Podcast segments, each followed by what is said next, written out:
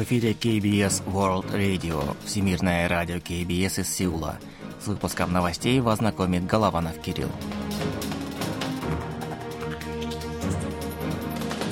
Основные темы этого выпуска. Космические стартапы Республики Корея нуждаются в поддержке. Ли Джи Мён раскритиковал политику правящих сил. Пхеняне сообщили о скором визите Путина в КНДР –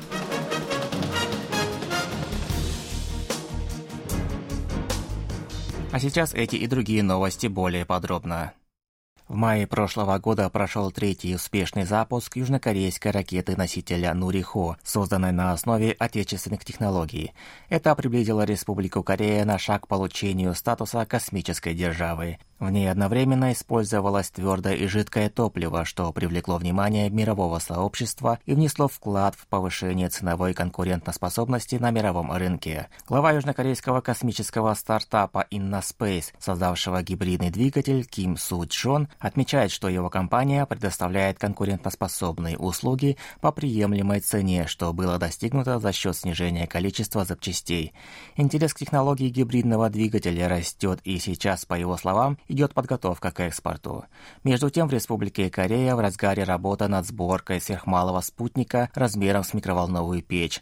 Глава компании Nara Space, создавшего этот спутник, Пак Чепхиль, отмечает, что было приложено немало усилий для упрощения процесса производства спутника и его удешевления с тем, чтобы обеспечить доступ для частных компаний. Все вышеописанные достижения на счету отечественных стартапов в сфере космических технологий. Ожидается, что к 2040 году во всем мире объем космической отрасли вырастет до 1 триллиона долларов. Меры КНДР по укреплению своей обороноспособности осуществляются в рамках реализации суверенитета в противодействии нестабильной ситуации безопасности, вызванной США. Такая позиция, по данным агентства ЦТАК, была озвучена представителем Северной Кореи в ходе 19-го саммита участников движения неприсоединения, проходившего в Уганде 19-20 января. С вышеуказанным заявлением выступил замминистра иностранных дел КНДР по делам международных организаций Ким Сон Гён. По его словам, на Корейском полуострове наблюдается наиболее явное нарушение прав независимого государства на суверенитет, выживание и развитие. Он подчеркнул, что право КНДР на свою защиту полностью соответствует принципу движения неприсоединения, а недопустимости нарушения суверенитета и вмешательства во внутренние дела государства. Пхеньян считает президента Российской Федерации Владимира Путина самым близким другом корейского народа и готов тепло принять его, если он примет приглашение посетить КНДР. Об этом сообщило Центральное телеграфное агентство Кореи ЦТАК со ссылкой на аппарат помощников МИД КНДР. По словам пресс-секретаря российского президента Дмитрия Пескова, все подробности, включая точные даты визита Путина, согласуются по дипломатическим каналам. Ранее глава государства на встрече с министром иностранных дел КНДР Чхве Сон Хи в Кремле выразил готовность посетить КНДР при первой возможности. Стоит отметить, что по итогам визита Чхве Сонхи в Россию стороны выразили решительное намерение защищать свои ключевые интересы, укреплять стратегическое сотрудничество и тактическое взаимодействие. Это будет первая поездка российского лидера в Пхеньян за последние 24 года. Считается, что поездка Путина в Пхеньян укрепит связи между Северной Кореей и Россией, а также окажет значительное влияние на политическую обстановку на Корейском полуострове.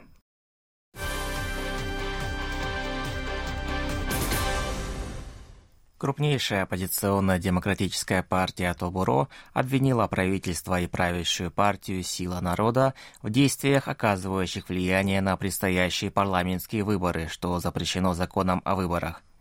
Указывается, что правящие силы внезапно начали представлять многочисленные законопроекты и меры по актуальным вопросам в преддверии выборов.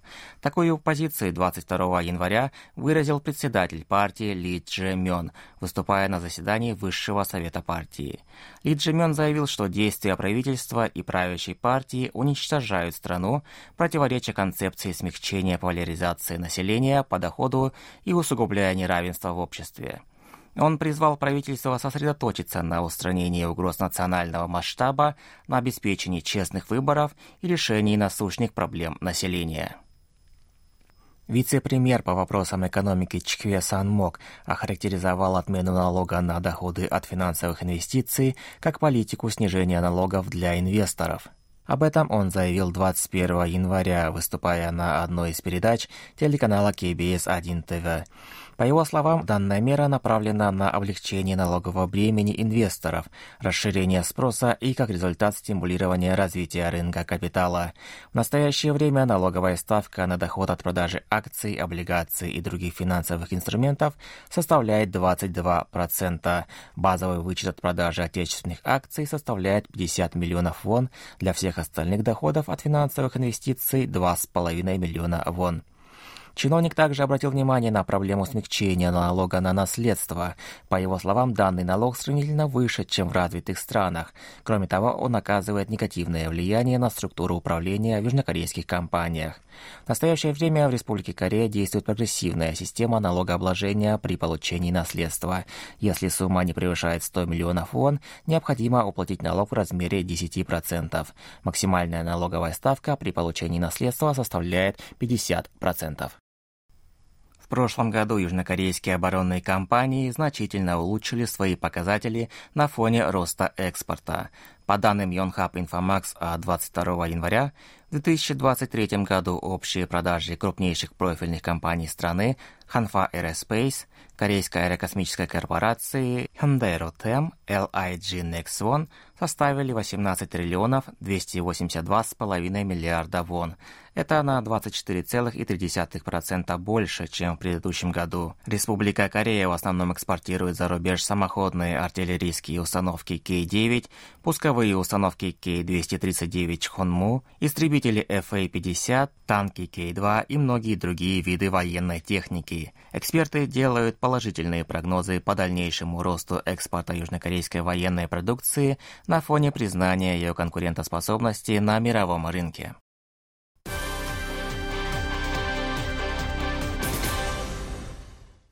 Министерство здравоохранения и соцобеспечения Республики Корея сообщило о начале с 23 января консультаций в госучреждениях по всей стране по вопросу приоритетных закупок продукции, произведенной предприятиями, в которых работают сотрудники с тяжелой степенью инвалидности.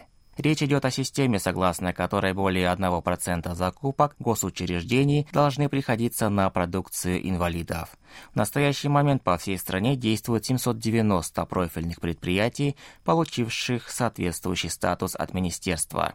В них работают 17 тысяч инвалидов, которые производят около 200 наименований. Вышеуказанные консультации будут проводиться до 14 февраля среди лиц, ответственных за закупки. Южнокорейские автопроизводители призвали правительство США временно открыть им доступ к субсидиям в рамках закона о снижении инфляции в случае использования в производстве батарей некоторых ключевых минеральных ресурсов из Китая. Соответствующий запрос 18 января направила Hyundai Group. США создали инструкции по включению в компании в список предприятий, вызывающих озабоченность, которые лишаются субсидий при продаже электромобилей на американском рынке. Критерии включают применение сырья и комплектующих из Китая. Южнокорейские компании указали на сложности в реализации плана по немедленному исключению из цепочек поставок батарей предприятий списка из-за трудностей с поставками редких минералов. Было предложено создать список ключевых минералов, применение которых будет временно разрешено в производстве батарей независимо от страны происхождения.